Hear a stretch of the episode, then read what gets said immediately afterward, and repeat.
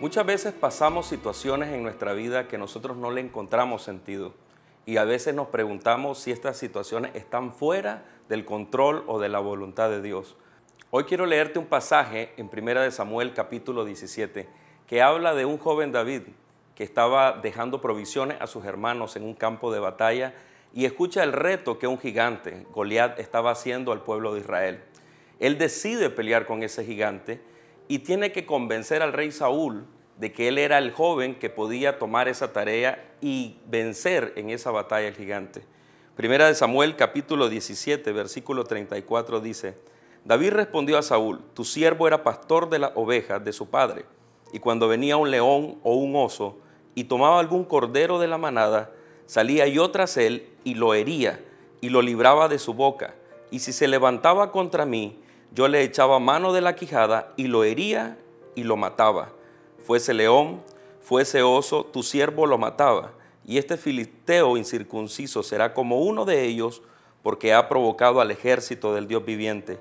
Añadió David, Jehová que me ha librado de las garras del león y de las garras del oso, él también me librará de la mano de este filisteo.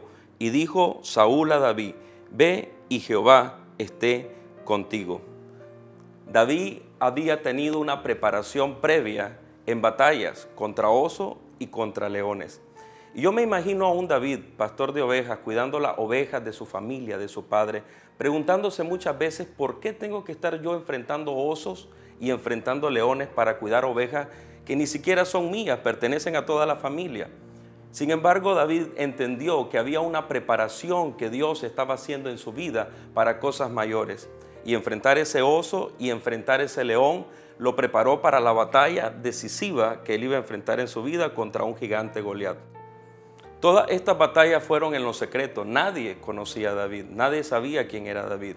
Y posiblemente muchas personas no se enteraron, nadie se pudo haber enterado de que David había peleado con un oso y un león, pero hubo una preparación y Dios estaba preparando el corazón de David para aprender a depender para que tuviera fe, para que creyera que Dios era capaz de librarlo de estas situaciones.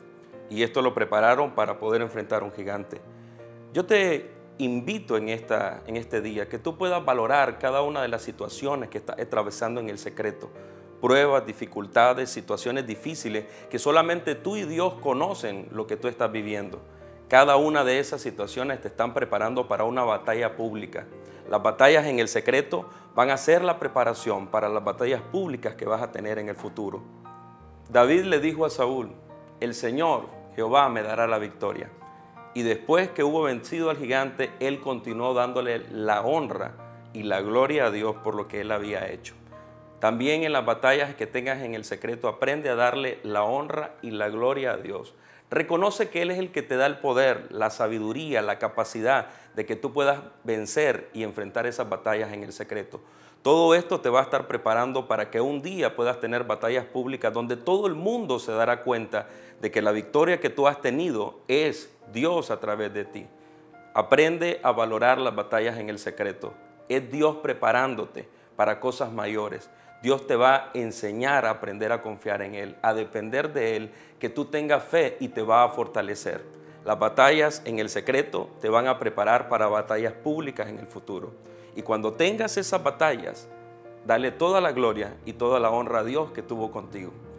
Esperamos que este mensaje sea de bendición para tu vida y que ahí donde estás enfrentando una batalla, el Señor fortalezca tu vida en este día. Dios te está preparando para cosas mayores. Que Dios te bendiga.